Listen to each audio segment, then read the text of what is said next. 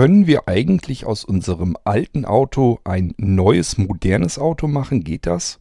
Naja, ich will jetzt nicht gerade sagen, dass das perfekt ist, aber so ein bisschen kann man was machen. Davon wollte ich euch in dieser Folge mal kurz erzählen.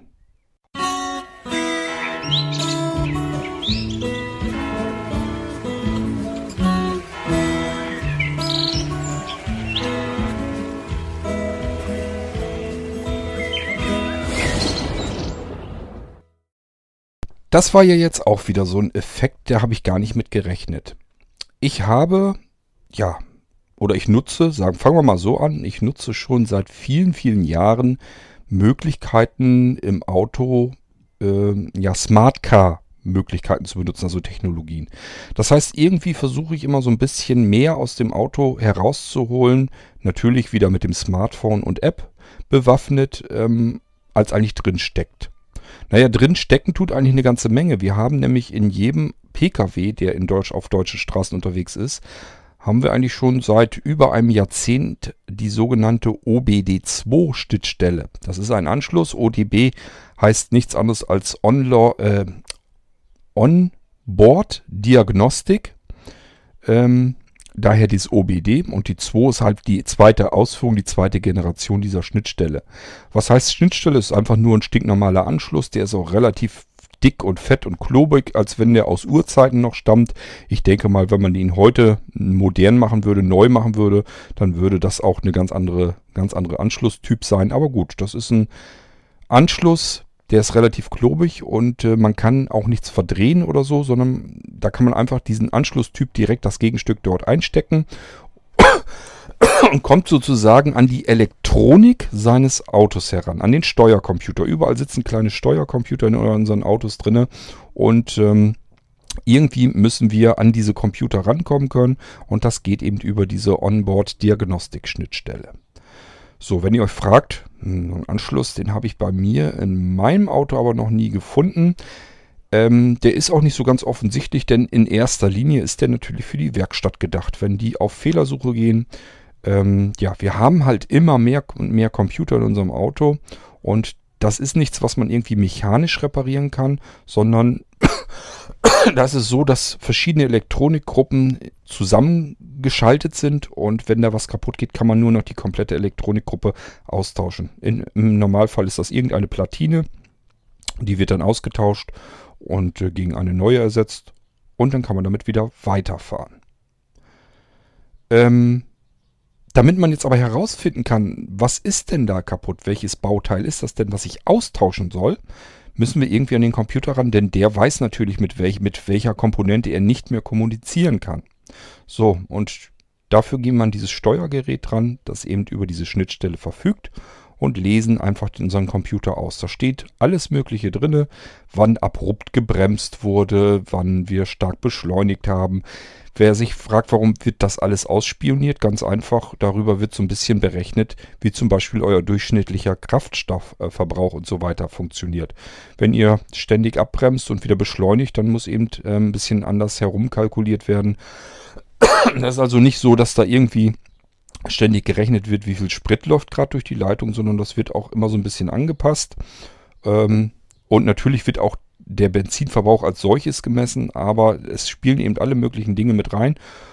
Und ich vermute auch mal, selbst wenn irgendwie versicherungstechnisch irgendwie was passiert, ihr habt einen Unfall oder so, dann wird mit Sicherheit auch geguckt.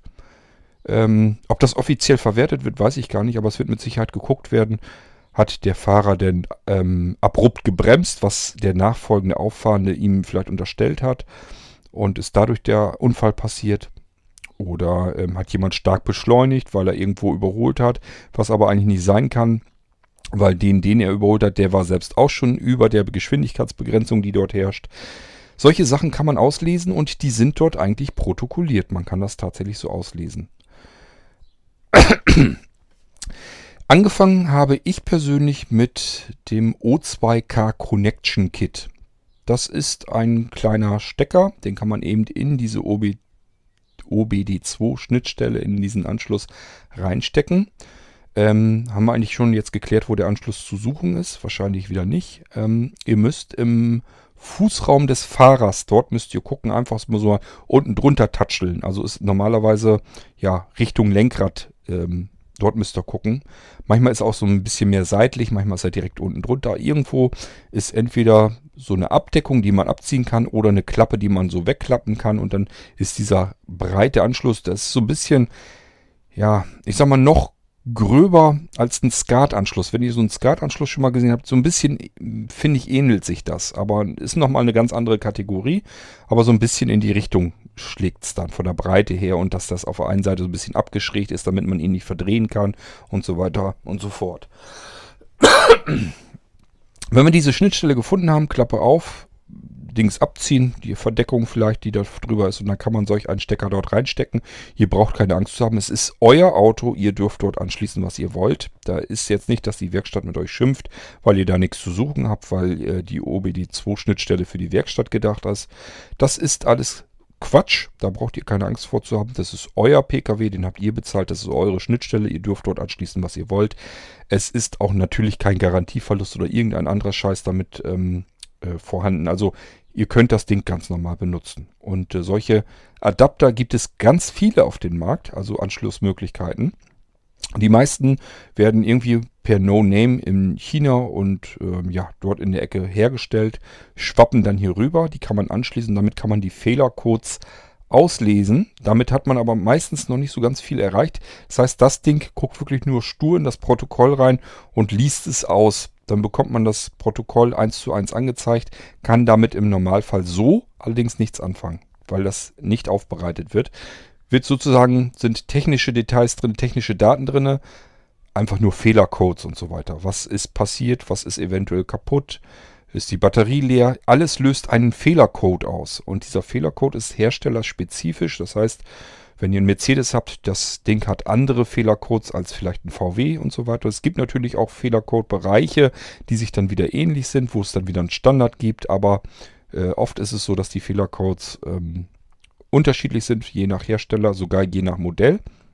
Und man braucht eigentlich das Protokoll, also die die Übersetzung, Fehlercode zu dem, was ist es eigentlich, muss man eigentlich speziell für seinen Pkw, für sein Modell und am besten wirklich bis ins Detail rein haben, dass sich da keine Verwechslung ist. Sonst hat man den Fehlercode ausgelesen und der führt zu einem ganz falschen Fehler, ähm, weil man einfach das Modell oder das Baujahr oder irgendwas durcheinander ist und schon funktioniert das Ganze nicht mehr. Richtig vernünftig wird es eigentlich nur gemacht, wenn man die Schlüsselnummer, die steht im Fahrzeugschein oder nee, im Fahrzeugbrief. Ich glaube, im Fahrzeugbrief steht die Schlüsselnummer drin. Die kann man dort ablesen und daran kann man eigentlich ganz exakt erkennen, welchen PKW hat man. Da ist sogar, glaube ich, die Farbe und so weiter mit drin verbaut in diesem, ähm, in der Fahrzeugnummer. Und ähm, wenn man die eingegeben hat, dann kann man sich eigentlich sicher sein, man hat 100% die Daten, die man auch haben will. So, dann muss man noch das Protokoll, also die Übersetzung eigentlich haben. Man muss also irgendwo eine Tabelle haben, wo die Fehlercodes drin stehen. Da kann man dann nachgucken. Fehlercode so und so, 22.5 wird mir angezeigt. Gucke ich mal rein und ja, das ist der und der Fehler steht dann dahinter. Das sind so diese ganzen China-Dinger, die kosten auch nicht viel Geld. Die kriegt man für 5, 6, 7, 8, 9, 10 Euro. Und dann kann man die Fehlercodes eins zu eins einfach so auslesen. Muss ich noch irgendwie bemühen im Internet. Wo kriege ich eine Tabelle her, dass ich mir das selbst übersetzen kann. Wer viel sucht, wird irgendwas finden und dann kann man da auch schon ein bisschen was mit anstellen. Man kann zumindest, wenn was kaputt ist, mal gucken, was ist da kaputt.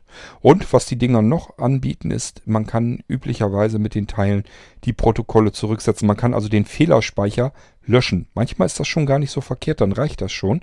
Wenn wir irgendeinen Fehler haben im PKW, der sich vielleicht von ganz alleine wieder erledigt hat, dann kann man eben den Fehlerspeicher löschen und dann wird eventuell auch der Fehler im Cockpit des Autos auch gar nicht mehr angezeigt weil der ist mittlerweile gar nicht mehr vorhanden. Und normalerweise wird die Anzeige da so bleiben, weil es wurde einmal festgestellt, dass dieser Fehler passiert. Und diese Fehlanzeige bleibt im Cockpit und es wird uns geraten, wir sollen die Werkstatt aufsuchen, obwohl der Fehler schon gar nicht mehr da war. Es war nur so ein temporäres Ding. Ja, und dann bringt es eben was, wenn wir den Fehlerspeicher einfach mal eben löschen und dann ist der Fehler weg, wird nicht mehr angezeigt, alles ist wieder in Butter. Was kann man noch? Ähm, lasst mich mal überlegen. Man konnte damit auch noch mehr. Ähm, ja, beispielsweise die Intervalle für die Werkstatt. Ähm, die haben wir ja mittlerweile in modernen ähm, PKWs auch drin, dass einem eigentlich das Auto anzeigt, so und so viele Kilometer bist du gefahren, ist mal wieder Zeit für einen Werkstattbesuch. Ist manchmal lästig, ist nervig, wenn man ein altes Auto hat, möchte man lieber selber bestimmen, wann man in die Werkstatt fährt und sich das nicht von einem Computer erzählen lassen. Und das ist relativ penetrant immer im Tacho zu, zu sehen dann die, die Anzeige. Will man eventuell weghaben. Auch das kann man mit vielen dieser Adaptern dann eben wegdrücken, dass man einfach sagt, mach mir das weg. Ähm, und dann wird das eben nicht mehr mit angezeigt. Man kann selber entscheiden, wann man in die Werkstatt fahren möchte. Das sind die einfachsten OBD2-Dongles, die man kriegen kann. Die lesen einfach stur Protokolle aus, können den Fehlerspeicher löschen. Solche ganz einfachen Aufgaben, das geht damit. Dafür sind die da.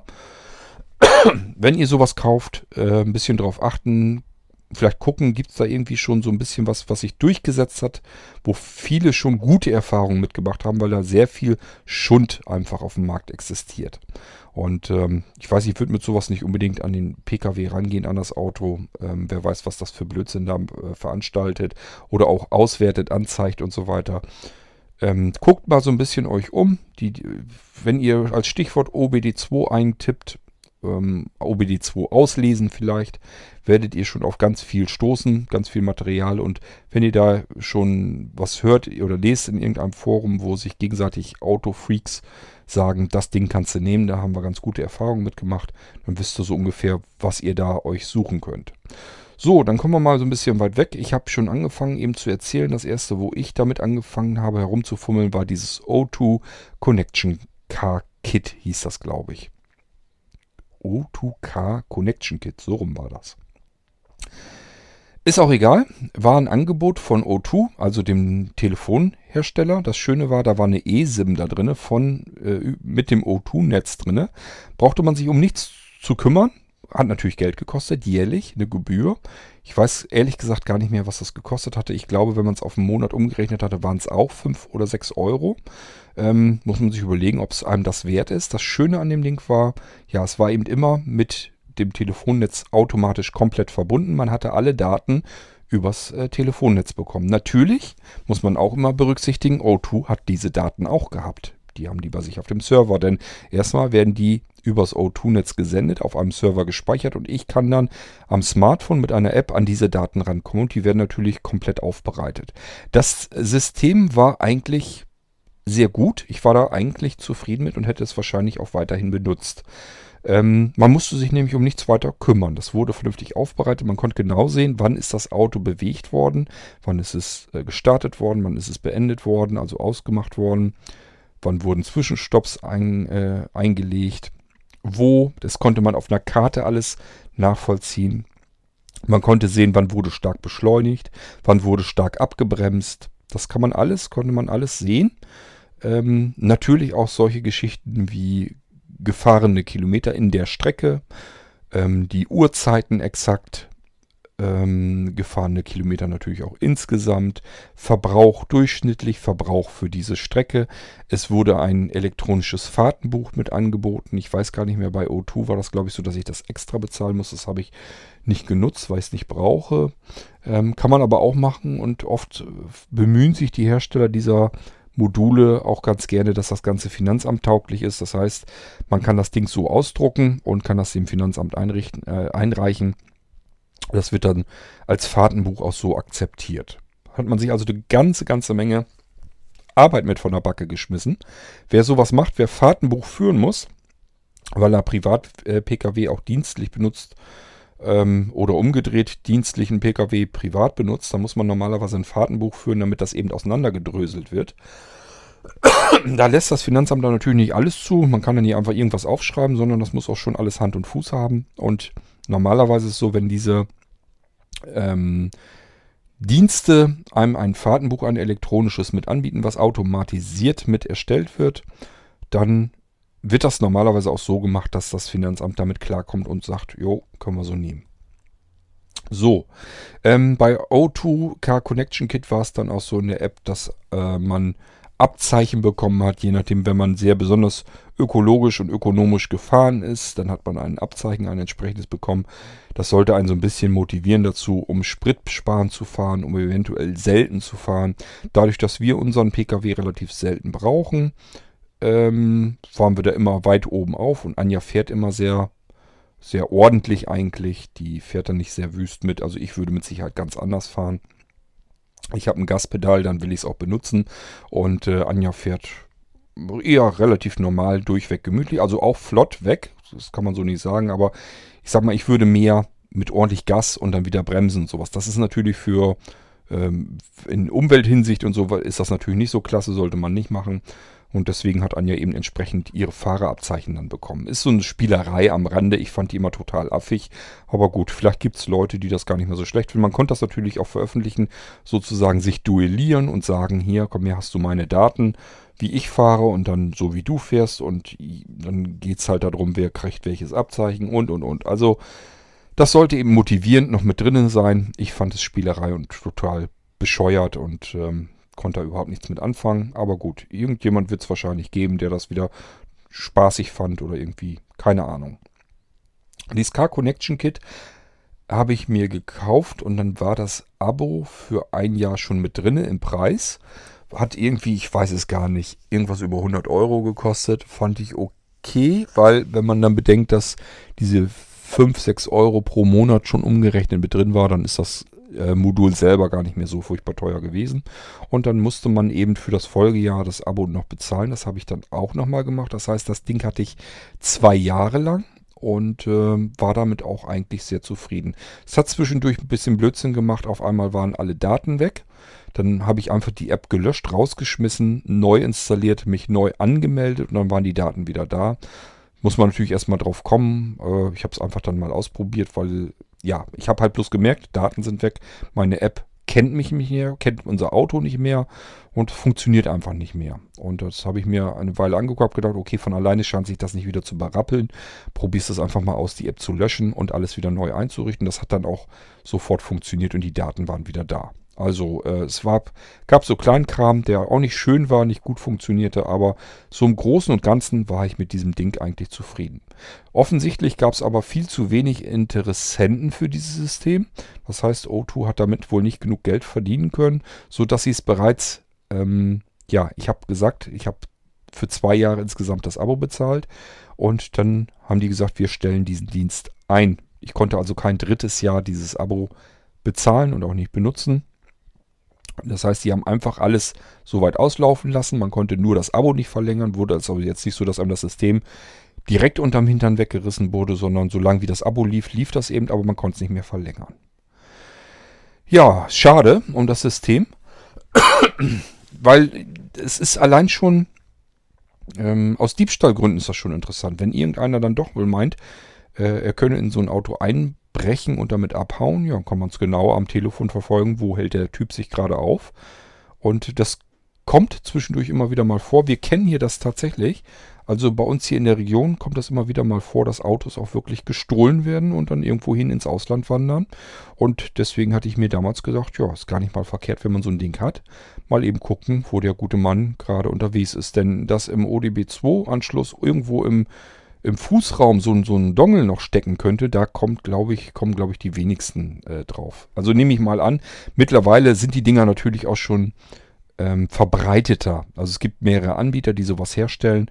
Mittlerweile könnte ich mir vorstellen, dass Diebe, wenn die so ein Auto klauen wollen, eben unten mal untergreifen und gucken, ist da irgendwas. Und dann kann man das ja einfach rausziehen, dann ist vorbei mit der Nachverfolgbarkeit. Aber zu dem Zeitpunkt, ich war da eben relativ früh mit am Start, ähm, war das überhaupt nicht verbreitet. Es gab das von O2, das war, glaube ich, mit eines der ersten. Irgendwann später, ich weiß, ich glaube, Vodafone oder wer hat dann auch nochmal so ein Ding rausgebracht. Ist natürlich total praktisch, wenn der Telefondienstanbieter sowas macht, ein Netzbetreiber, weil der kann einfach eine ESE mit reindrücken. Für den kostet das nicht viel Geld, er kann da Geld mit verdienen. Und vor allen Dingen macht er eine ständige, hundertprozentige Anbindung ans Internet immer kann also jederzeit mal eben gucken, egal wo das Auto steht, wo, wo man selbst ist. Man kann mal eben in der App reingucken, wie sind die Daten, die Werte meines Autos, was ist da gerade so los? Ähm, fährt das Ding oder steht das irgendwo? Wo steht es? Wo fährt es? Das kann man dann eben nachprüfen. Ähm, ja, und man kann zum Beispiel auch, wenn man irgendwo, das passiert uns auch laufend mal, dass wir irgendwo parken, gehen dann zu Fuß los, und äh, müssen dann überlegen, scheiße, wo ist unser Auto, wo haben wir das denn geparkt? So konnte man dann wenigstens in der App mal eben gucken, sag mal, wo steht das Scheißding denn? Und konnte dann dann einfach sich dorthin navigieren lassen. So, dann hat man sein Auto auch entsprechend wieder finden können. Ja, äh, aber ich sag ja, O2, das Ding war dann durch. Ähm, und ich bin dann ähm, eine Zeit lang ohne solche Module gefahren. Irgendwann gab es ja dieses Pace-Link, das wurde vorgestellt. So, und deswegen komme ich überhaupt auf das Thema hier zu sprechen im Irgendwasser. Das Pace-Link habe ich jetzt nämlich gestern im Pfennigfuchser unserer An- und Verkaufsliste angeboten gebraucht. Ähm, ja, das kostet aktuell neu, wenn man das zum Beispiel bei Amazon kauft, irgendwie was bei 116 Euro. Und da habe ich gesagt, ja, nimmst du 75 Euro. Ich selber kann es nicht mehr gebrauchen. Irgendwer wird da schon seinen Nutzen vielleicht wieder rausziehen können. Ich habe allerdings ehrlich gesagt nicht damit gerechnet, dass im Pfennigfuchser wirklich sich jemand meldet, der dann Interesse hat. Und wie so oft, ich denke dann immer, das interessiert sowieso keine Sau. Musste wahrscheinlich dann doch irgendwie wieder bei eBay anbieten. Nee, ähm, waren gleich mehrere Anfragen, die sich für das Ding interessieren. Unter anderem hatten die aber auch noch Fragen, weil sie sowas gar nicht kannten. Die wussten das gar nicht. Und aufgrund dessen bin ich eigentlich erst auf die Idee gekommen, euch hier im Irgendwasser was dazu zu erzählen. Denn ja, das ist wie so oft. Ich benutze was, benutze es eigentlich ganz selbstverständlich. Verschiedene Teile über mehrere Jahre. Könnte euch darüber was erzählen, aber ich komme gar nicht auf die Idee, euch was zu erzählen, weil ich das gar nicht für relevant halte. Ich komme einfach gar nicht auf die Idee, dass man darüber ja auch mal kurz sprechen könnte. Das ist mir nur aufgefallen, weil ich eben jetzt Rückfragen hatte, habe ich gedacht, ach guck an, das ist doch von Interesse für viele Leute. Ja, dann kannst du auch mal eben in der Folge was darüber erzählen. So, dieses Pacelink, das habe ich mir dann also irgendwann, ähm, ich glaube im Ende letzten Jahres habe ich mir das, glaube ich, gekauft. Ich bin mir nicht ganz sicher, wann ich es gekauft habe. Aber ich weiß noch, es war ziemlich kalt, als ich es eingebaut hatte. Das Pacelink ist also ein Universal OBD2-Modul. Und äh, ja, das heißt, es kennt ganz, ganz viele dieser, ich habe euch eben diese ganzen ähm, ähm, Fehlercodes und so weiter schon erzählt, es kennt ganz viele dieser verschiedenen Protokolle, also ganz viele Automodelle und ist so ein Universalgerät, also mehr. Richtet sich also nicht nur an einen bestimmten Hersteller, ein bestimmtes Auto, sondern versucht möglichst viele Pkw reinzufressen. Das hat O2 übrigens auch so gemacht. Aber ich habe eben euch schon auch erzählt, es gibt auch welche, die sich auf Hersteller spezialisiert haben oder auf bestimmte Automodelle sogar. Und ähm, da muss man immer so ein bisschen gucken, was passt zu meinem Auto am besten. So ein Pacelink ist auch so ein Universalteil.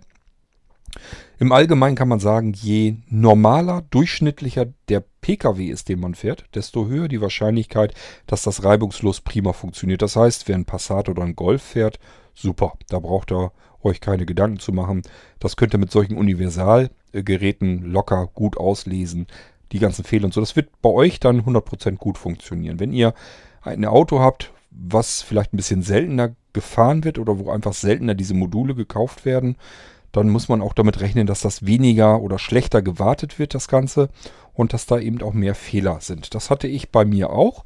Wir fahren einen äh, Mercedes, eine E-Klasse, ist ein Kombi, ähm, Baujahr 2009. Und ich hatte immer das Problem, dass er die Fehlercodes nicht richtig erkannte. Das heißt, wir hatten zum Beispiel in der Zwischenzeit mal einen defekten Frontscheinwerfer. Wir haben so eine, so eine Xeon-Scheinwerfer. Die sind ja besonders hell, die Dinger. Und äh, richtig vernünftig richtbar. Das heißt, man äh, hat auf der Straße möglichst helle, äh, helles Licht, blendet aber weniger die, die, das, den Gegenverkehr. So soll es zumindest eigentlich sein. Und dafür sind diese Xeon-Scheinwerfer ganz gut. Ähm, ja, und der konnte man nun merken, der kriegt dann immer so ein bisschen eine andere Farbe, dann weiß man schon, das dauert nicht mehr ganz lang, dann fällt der irgendwann aus. Und Xeon-Scheinwerfer, ja, ist immer eine Ecke teurer, als wenn man eine normale ähm, Halogenlampe drin hat. Die kann man deutlich günstiger austauschen. Ähm, wenn man ganz viel Pech hat, muss man hier den kompletten Scheinwerfer samt der Elektronik dahinter austauschen. Je nachdem, was da kaputt geht. Jedenfalls das Licht hat sich verändert, die Farbe verändert, wurde äh, rötlicher. Dann weiß man schon so ein bisschen, aha, das dauert nicht mehr ganz lang, ganz lang hast du nicht mehr Freude dran, irgendwann fällt der Scheinwerfer aus. Ist bei unserem Auto nicht ganz so schlimm. Der hat mehrere Scheinwerfer, nicht nur die beiden Hauptscheinwerfer, sondern unten sind auch nochmal Zusatzscheinwerfer drin, die ständig mitleuchten. Also Anja hat gesagt, ihr persönlich wäre es eigentlich fast egal, ob der Scheinwerfer nun kaputt ist oder nicht. Aber ist ganz klar, irgendwann sollte man den schon mal mit austauschen. Sie konnte also ganz normal weiterfahren. Sind immer noch drei Scheinwerfer ge äh, gewesen, die machen genug Licht vorne und damit kann man immer noch gut fahren. Aber während dieser Scheinwerfer nun kaputt war, wurde natürlich auch angezeigt, bei uns im Display vorne drin, dass eben was kaputt wäre an diesem Scheinwerfer, dass da irgendwas ausfällt und man die Werkstatt aufsuchen muss. Das wäre jetzt so ein Fall gewesen, da hätte ich doch zumindest erwartet, dass, das, ähm, dass die Pace-App mir das mit anzeigt, dass irgendwas im Busche ist. Die hat solch einen Tab mit drinne, wo man eben die Analyse und Diagnose hat, also wo er einfach guckt, ist alles in Ordnung. Da steht dann auch so drinne, so Sachen drinne wie, wenn die Batterie zum Beispiel im Winter mal zu schwach ist oder das steht da mit drinne.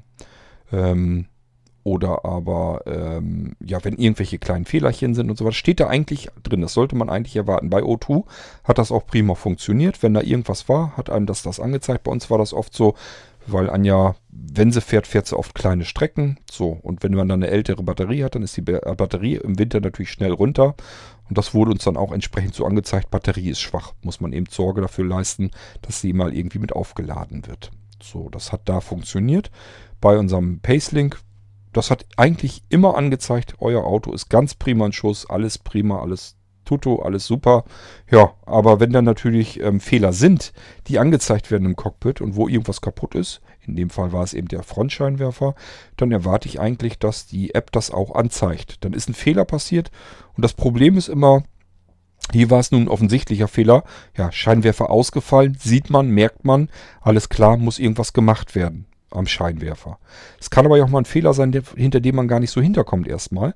Und wenn er aber solch einen offensichtlichen Fehler auch nicht anzeigt, dann kann man sich auch nicht darauf verlassen, dass er einem einen anderen Fehler anzeigt, wo man ganz gerne gewusst hätte, was ist das. Wir hatten das beispielsweise schon mal.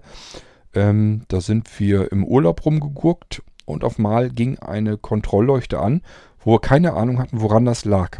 Klar, wir haben ein Handbuch, haben wir dann natürlich auch nachgesehen. Und dann war das so eine Kontrollleuchte für alles Mögliche eigentlich. Also äh, die könnte sogar dann aufbrennen, wenn irgendwas mit den Kontrollleuchten nicht funktioniert. Ähm, mit der Fehlerbeschreibung aus dem Handbuch konnten wir gar nichts richtig anfangen. Ja, dann habe ich natürlich in diesem Pacelink ähm, nachgeguckt.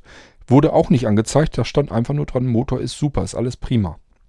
Also wenn da sowas nicht angezeigt wird, dann ist das schon mal ein bisschen doof, weil das ist ein wichtiger Bestandteil, ähm, weswegen ich solch einen Teil da drin haben will.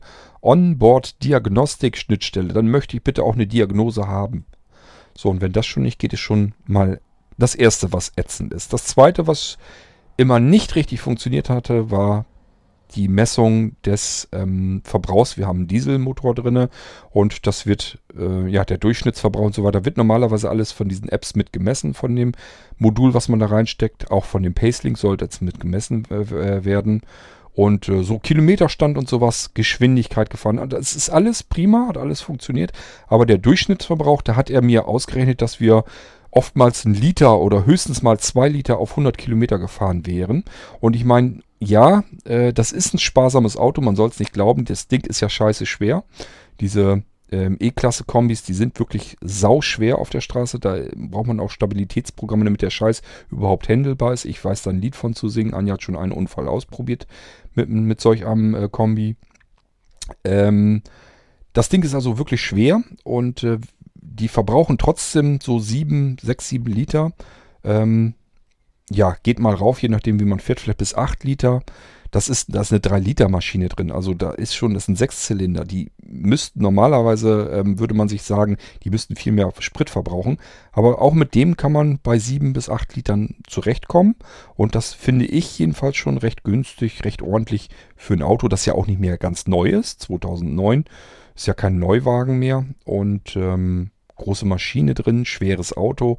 Ich würde erstmal damit jedenfalls rechnen, dass das teurer im Verbrauch ist. So, man kann das ja selber nachrechnen, ist ja kein Problem. Aber wenn man so eine App installiert, dann möchte man natürlich auch, dass die einem den Durchschnittsverbrauch immer so ein bisschen ausrechnet. Und das hat die Pace-App überhaupt nicht hinbekommen. Die hatte, wie gesagt, so immer ein, zwei Liter. Und ich meine, ja, ich habe ja gesagt, ich finde auch, dass unser Auto wenig verbraucht, dass es relativ günstig ist. Aber so günstig ist es dann beim besten Willen auch wieder nicht. Also, das hat mich auch gestört. Und dann habe ich mir jetzt gesagt, okay, Mercedes hat selbst einen Dongle rausgebracht. Damit kann man dann auch noch mehr machen. Angeblich kann man da auch verschiedene Sachen wohl mit ansteuern. Also zum Beispiel Türen öffnen, ähm, äh, die Fensterheber irgendwie mit bedienen. Also ich meine jedenfalls, dass ich sowas gelesen habe. Es ist von Modell zu Modell auch wohl unterschiedlich, was man machen kann. Aber man kann eben verschiedene Einstellungen auch machen. Zum Beispiel vielleicht auch die Standheizung einschalten und ausschalten.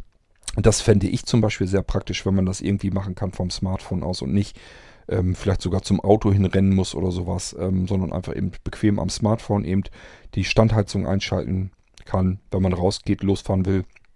Und dass die Frontscheibe schon abgetaut ist im Winter, dass das Eis runter ist, dass es innen drin schön warm ist und so weiter. Das kann man ja alles haben. Standheizung hat die Karre, es wäre alles kein Problem. Ähm, ja, aber kann man natürlich über diese Module nicht äh, bedienen. Mercedes selbst, bei uns, bei uns ist es jedenfalls so, der hat tatsächlich eine Schnittstelle schon drin, die ist in der Mittelkonsole hinten drin. Da kommt ein uraltes, ganz bestimmtes Nokia-Telefon rein. Also das ist eben 2009, da war eben Nokia noch Chef am Markt und somit hat man sich eben dort darauf spezialisiert, mit dem eine Verbindung eingegangen hat gesagt, okay, äh, steck da einfach dein Nokia, keine Ahnung, was das war, 62 irgendwas, steck das da rein und dann hat dein ähm, Auto eben Telefon, dann kannst du auch verschiedene Sachen eben ähm, übers Telefonnetz machen. Ja, wollte ich nicht, habe keine Lust gehabt, mir irgendein gebrauchtes altes Nokia-Telefon zu besorgen und das da reinzustecken. Also haben wir es sein gelassen und äh, es hat natürlich auch noch eine Bluetooth-Schnittstelle, darüber kann man aber auch eigentlich im Prinzip nur dieses Multimedia-Geschichte und sowas machen. Ja, aber nicht die Klimaanlage und sowas mit Regeln da erhoffe ich mir eben, dass man mit diesem Mercedes Mi-Adapter dann doch ein bisschen mehr machen kann. Und das ist natürlich auch angepasst wirklich an die Mercedes-Modelle. Ich hatte zum Beispiel eine Rückfrage bei dem Pacelink bekommen, als derjenige mitgekriegt hat, dass ich auf Mercedes Mi umsteigen will, kann man diesen Mercedes Mi eventuell auch für andere Autos benutzen. Ich habe gesagt, nee, das gilt eben nur für die Mercedes-Pkw. Ist eigentlich will Mercedes diese Module rausbringen, weil die sich sagen, ähm, ja, jetzt in den neueren Autos ist das eben automatisch mit drinne. Und man soll eben alte, ältere Pkw soll man eben mit nachrüsten können. Ja, ähm, man hat bei Pacelink also auch noch, müssen ja auf das Pacelink wieder zurückkommen, weil Mercedes Me interessiert euch nur, wenn ihr zufällig jetzt einen Mercedes habt. Ansonsten seid ihr mit dem Pacelink schon ganz gut dran. Insbesondere, wie gesagt, wenn ihr so ein relativ gängiges Automodell habt, dann könnt ihr euch sicher sein, das funktioniert hundertprozentig. Ansonsten, wenn ihr ein Auto habt, was man nicht gang und gängig auf den Straßen sieht, dann kann es eben passieren, dass bestimmte Angaben nicht so richtig 100% funktionieren.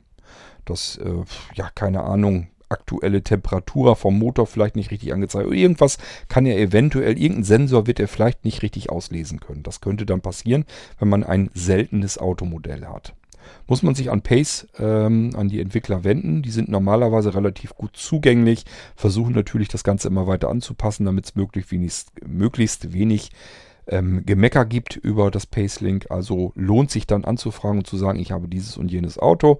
Bei mir wird hier nur Stuss angezeigt. Ähm, kann man da was machen? So, und dann setzen die sich normalerweise dran und gucken, was ist da los, was kann man machen.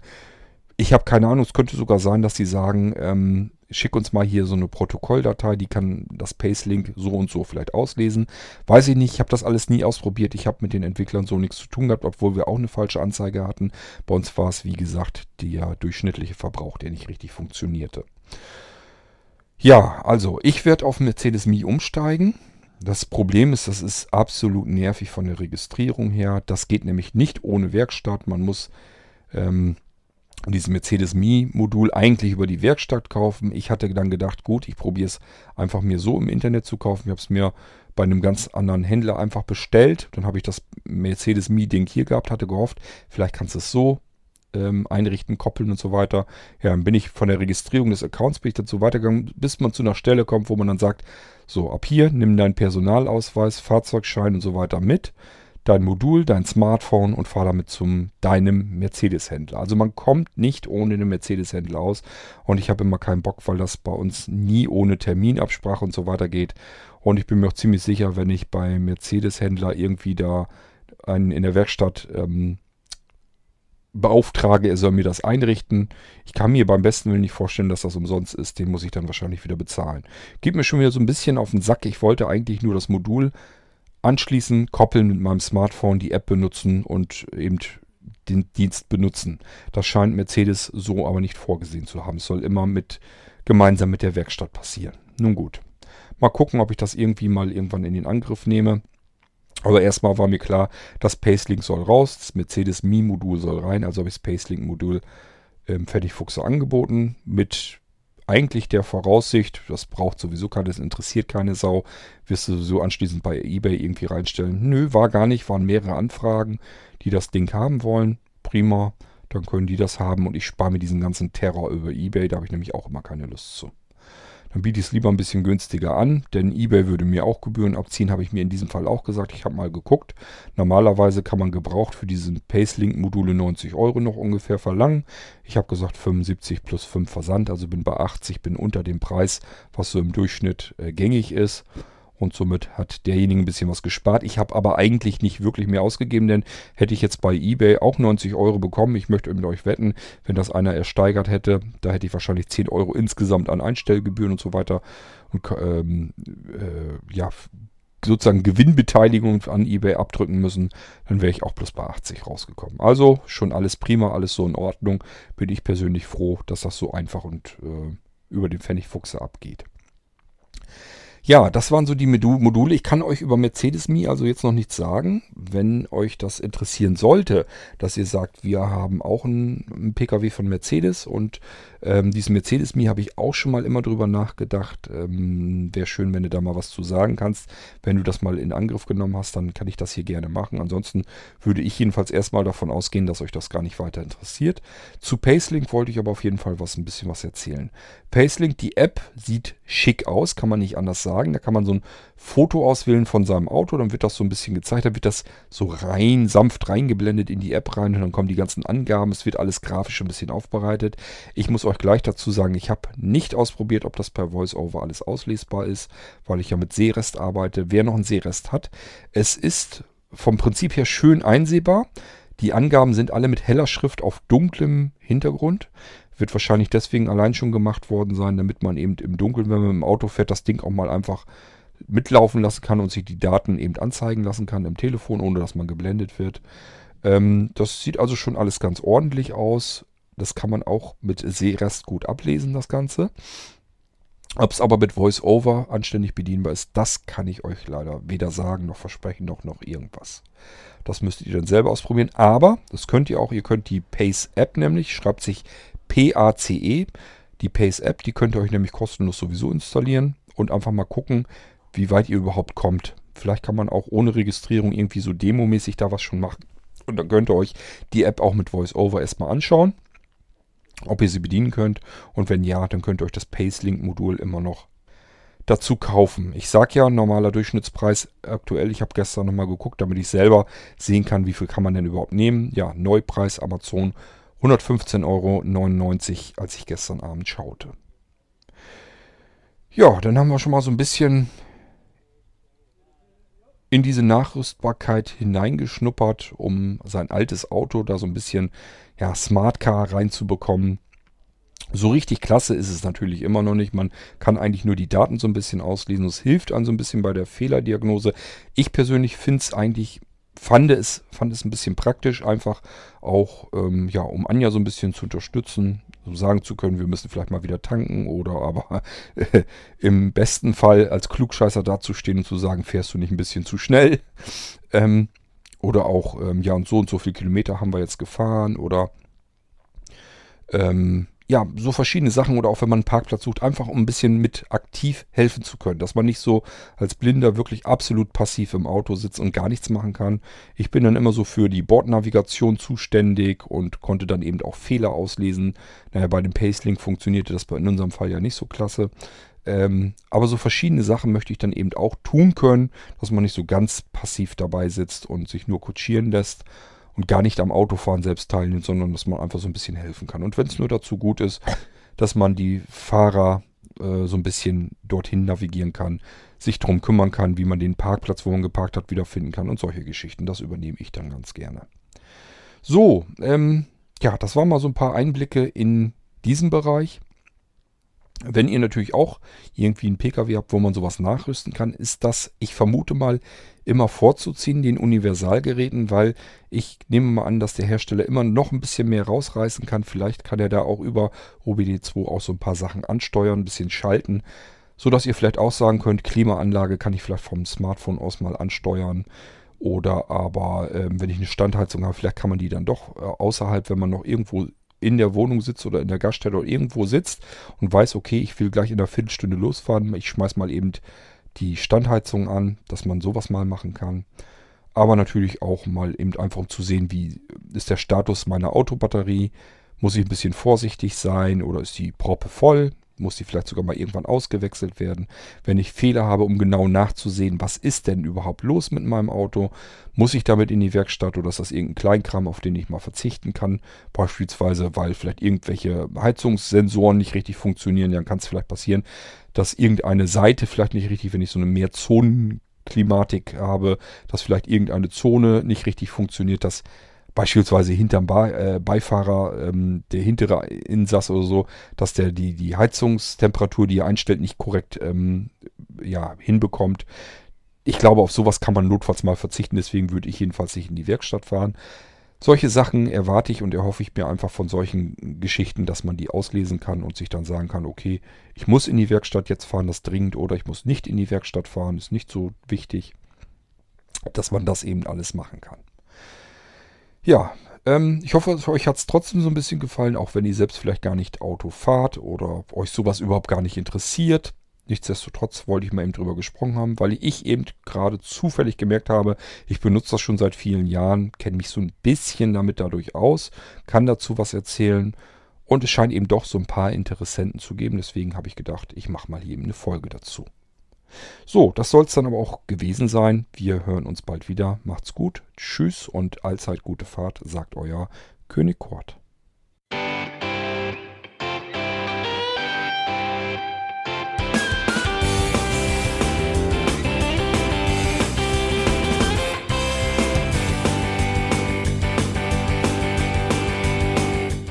Das war Irgendwasser von Blinzeln.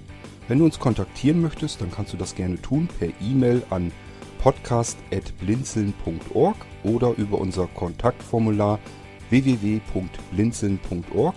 Blinzeln schreibt man in unserem Fall immer mit einem D in der Mitte.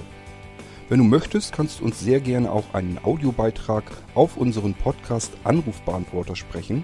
Der hat in Deutschland die Telefonnummer 05165 439 461. Und wenn du uns aus dem Ausland anrufen möchtest, dann ersetze einfach die erste 0 gegen die 0049 für Deutschland. Wir bedanken uns für dein Interesse und freuen uns schon darauf, wenn du auch beim nächsten Mal wieder mit dabei bist.